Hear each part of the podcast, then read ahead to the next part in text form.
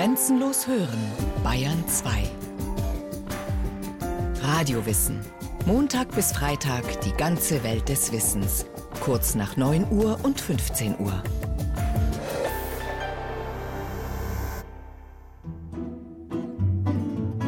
Wenn Talent da ist, mit Disziplin und Fleiß, ist es die beste Voraussetzung für eine Karriere. Ivica Erzek, der seit zehn Jahren junge Nachwuchsspieler trainiert. Die Disziplin führte dann dazu, dass ich im Berufsleben und im Studium dann auch einen Fleiß, einen zielgerichteten Fleiß an den Tag gelegt habe. Thomas Beetz, Steuerberater aus Würzburg.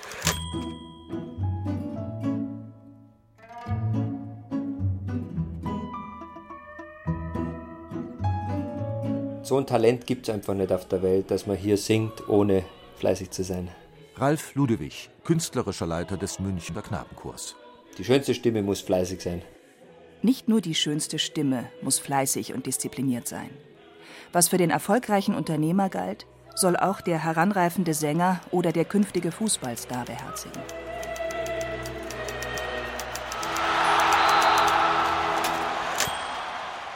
Fleiß und Disziplin werden in der heutigen Berufswelt zwar durchaus verlangt, doch wer würde sein Stellengesuch schon so formulieren wie dieses? Mein Name ist Milan. Ich bin aus Bulgarien. Ich bin disziplinierte und fleißige Arbeiter. Ich werde glücklich sein, schreiben Sie mir einen Job anbieten. Vielen Dank. Milan wirbt im Internet auf der Seite des Spargeltreffs für seine Tugenden.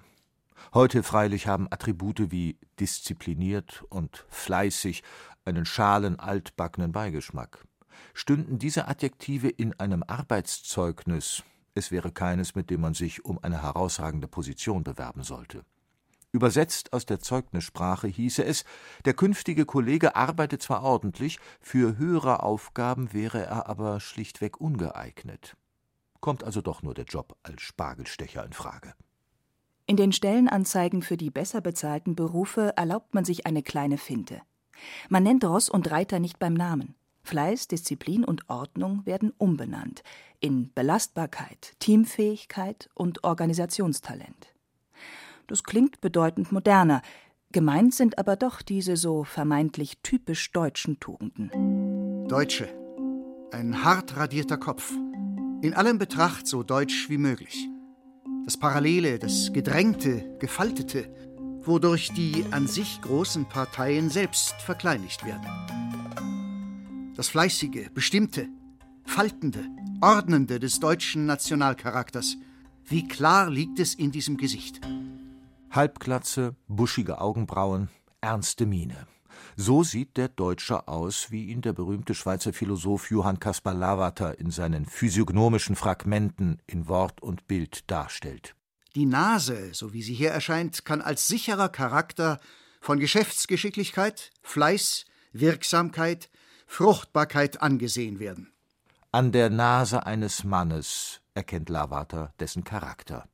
Diesen typisch Deutschen gab es wirklich.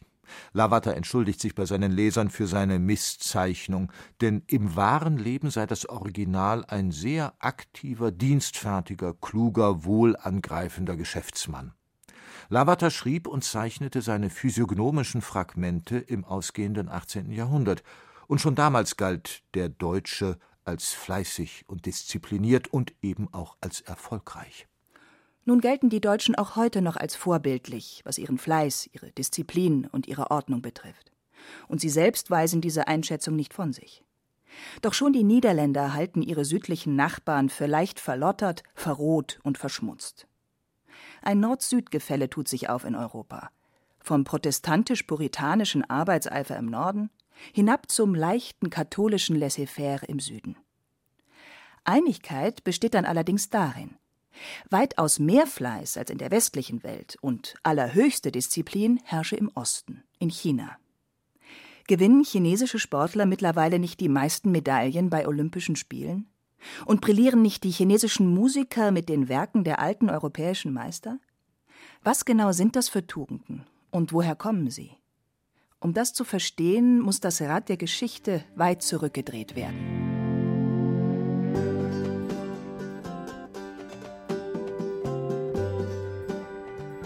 Was sind Tugenden? Das klingt im Deutschen schon etwas komisch. Das sagt ja auch schon einiges, dass so ein Begriff schon so schwer gebraucht werden kann.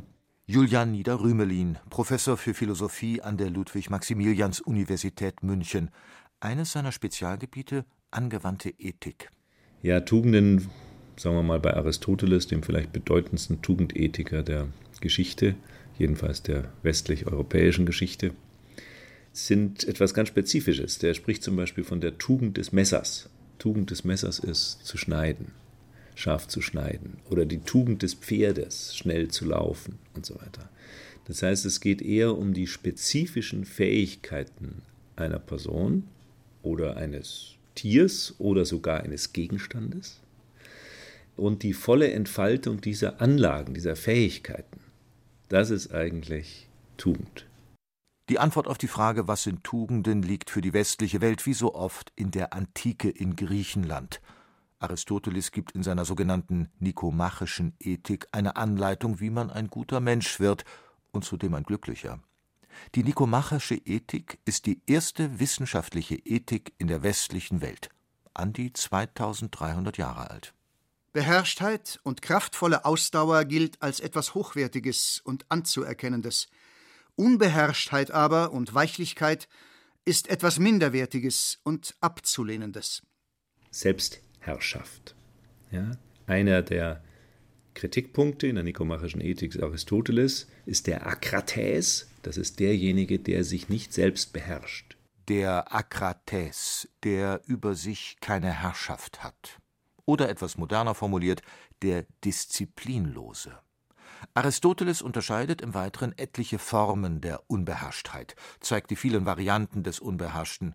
Er kommt zum Schluss, der Akrates steht sich und seinem Glück im Leben im Weg. Im Westen sozusagen nichts Neues. Der antike griechische Geist wirkt bis heute. Und im Osten? Julian Niederrümelin. Ein in meinen Augen geistesverwandter Philosoph, allerdings tausende von Kilometern weg. Das ist nämlich Konfuzius. Konfuzius, der bedeutendste chinesische Philosoph, lebte mehr als ein Jahrhundert vor Aristoteles. Der hat das jetzt politisch ganz unkorrekt folgendermaßen formuliert. Wer sich selbst nicht regieren kann, kann seine Familie nicht regieren. Wer seine Familie nicht regieren kann, kann kein Reich regieren.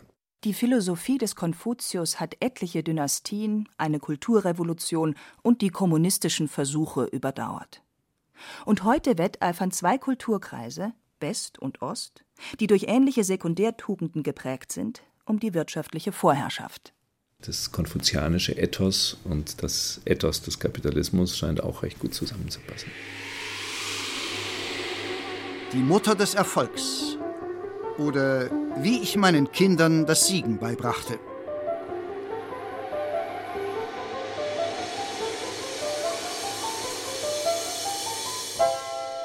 Anfang des Jahres 2011 sorgt ein Buchtitel für Aufregung.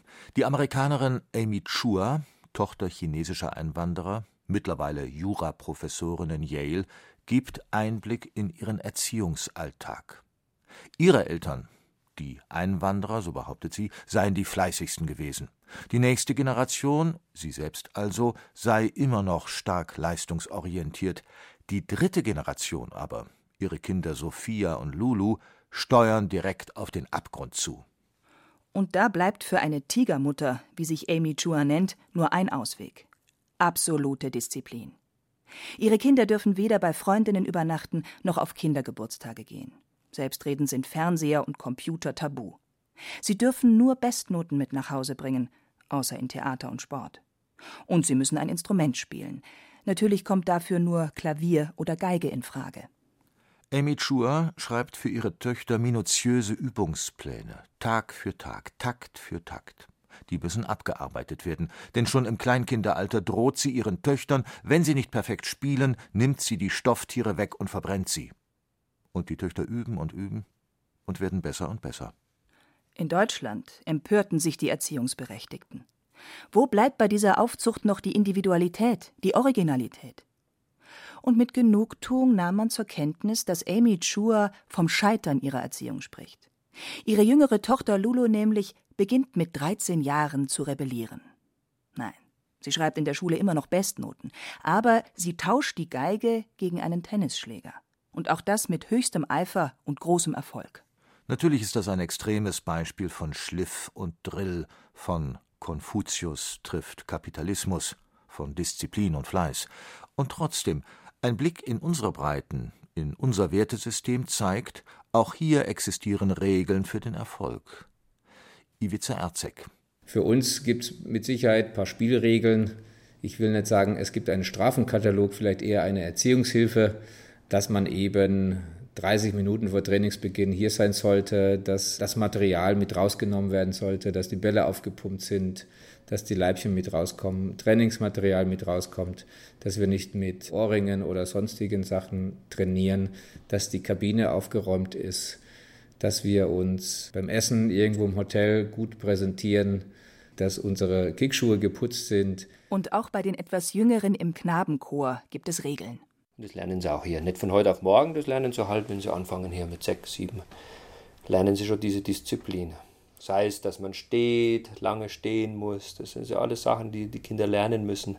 Konzentriert arbeiten muss. Ralf Ludewig, künstlerischer Leiter des Münchner Knabenchors. Unsere Kinder wissen, wie man sich benimmt im Hotel, da rennt keiner, die wissen, wie man sich am Buffet benimmt, die wissen, wie man mit den Leuten spricht. Sie kennen sie auch von der Bühne eben oder von, von Musikern. Wenn wir mit großen Dirigenten arbeiten oder mit Orchestern, mit Philharmoniker, da wissen die Kinder schon, wie sie sich zu benehmen haben. Und da haben wir eigentlich durchwegs immer positive Rückmeldungen. Eine Fußballmannschaft oder ein Chor besteht aus etlichen Kombattanten. Und da ist für den Erfolg sicherlich ein Kanon an Regeln notwendig, um taktische Finessen mit Heranwachsenden einzuüben oder eine gesangliche Harmonie mit Kindern zu erreichen. Aber selbst als Einzelkämpfer und bereits in der Blüte eines Berufslebens bleibt man im Korsett der Sekundärtugenden. Fleißig und. Und spätestens als ich dann ins Berufsleben eingetreten bin, war ich schon diszipliniert. Erzählt Thomas Beetz. Er hat in Würzburg eine Steuerkanzlei aufgebaut mit mittlerweile 27 Mitarbeitern. Ich bin ein sehr zielgerichteter Mensch.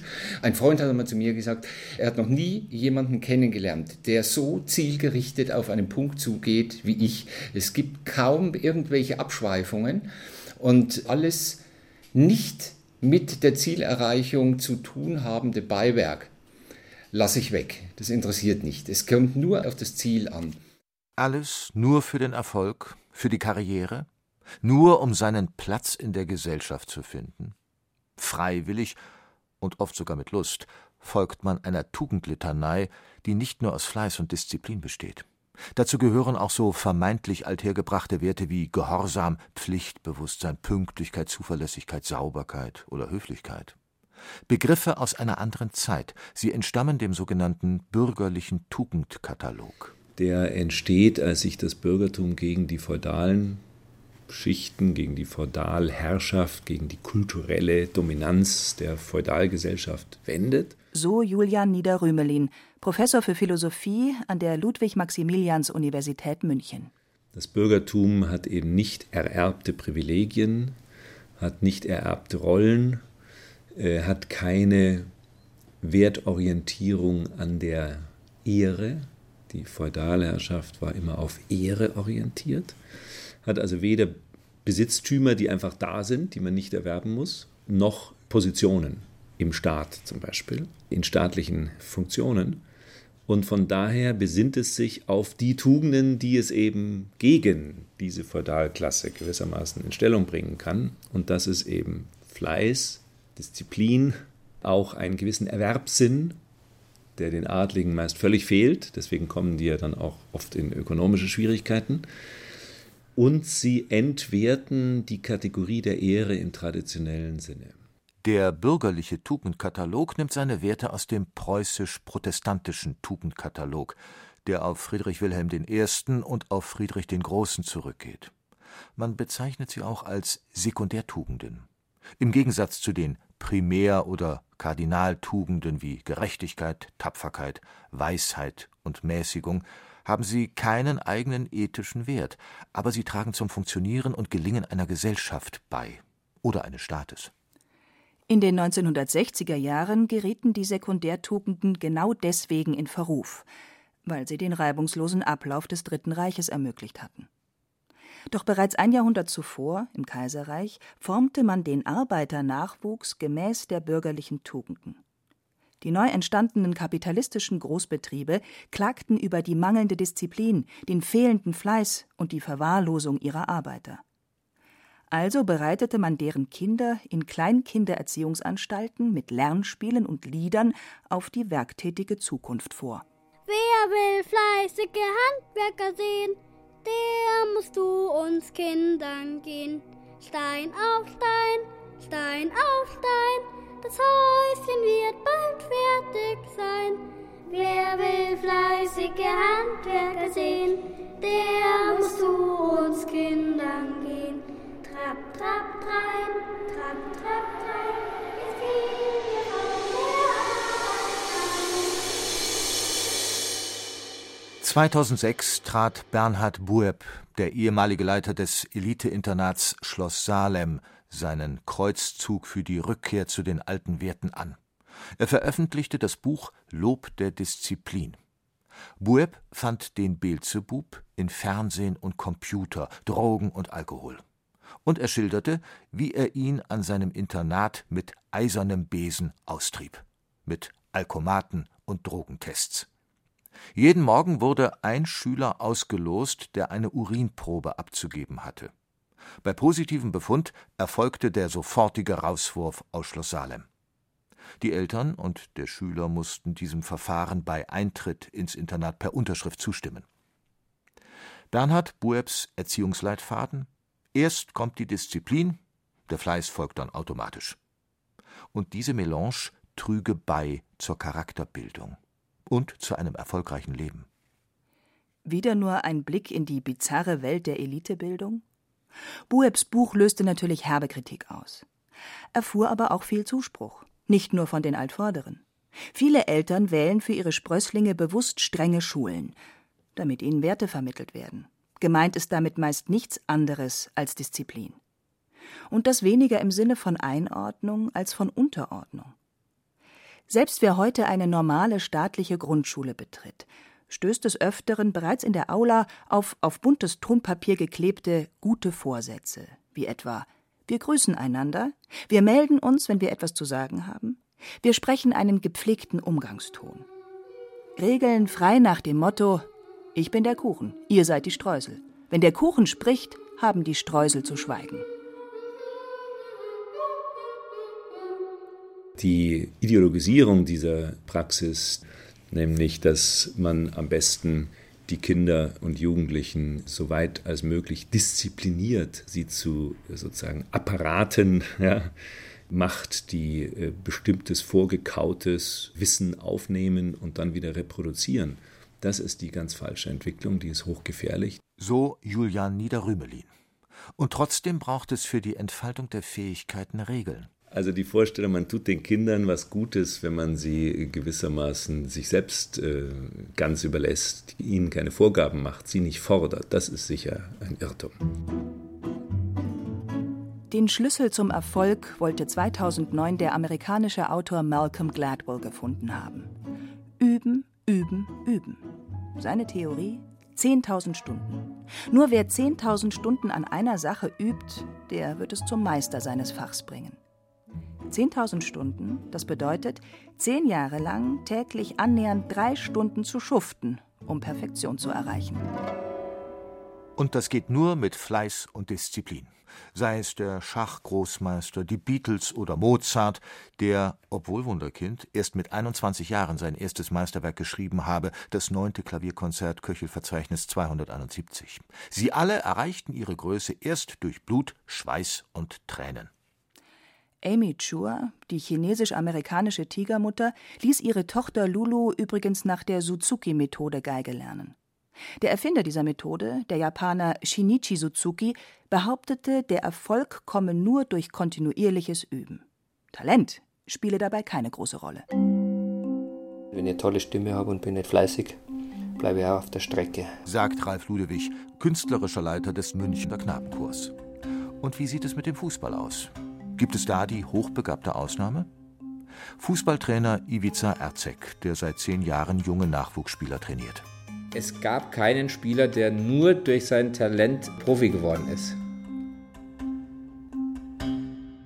Hinter den meisten erfolgreichen Karrieren stecken wohl ungeheuer viel Fleiß und Disziplin.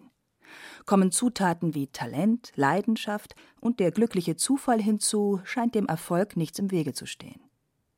Nur, was bleibt für uns Normalsterbliche, die nicht die Zeit hatten, zehntausend Stunden ihres Lebens einer Profession zu widmen, die oft undiszipliniert und manchmal gar nicht fleißig durchs Leben schlittern? bleibt nur die Hoffnung, dass man sich der Karrierebibel entziehen kann und sein Lebensglück findet durch, naja, ein wenig Genie, oder? Es gibt sicher Ausnahmen, aber diese Attitüde des übrigens auch ein bürgerliches Ideal des Genies, ja, der einfach nichts sich erarbeiten muss, sondern dem alles in den Schoß fällt und der von den Göttern geküsst ist, dieses Selbstbild ist hochriskant, das gibt es natürlich, aber führt fast immer zum Scheitern, mit wenigen Ausnahmen. Und von daher würde ich schon sagen, die Botschaft, die ja gar nicht neu ist, ich hatte ja vorher auf Aristoteles verwiesen, ja, entwickle deine eigenen Fähigkeiten, lass sie voll entfalten.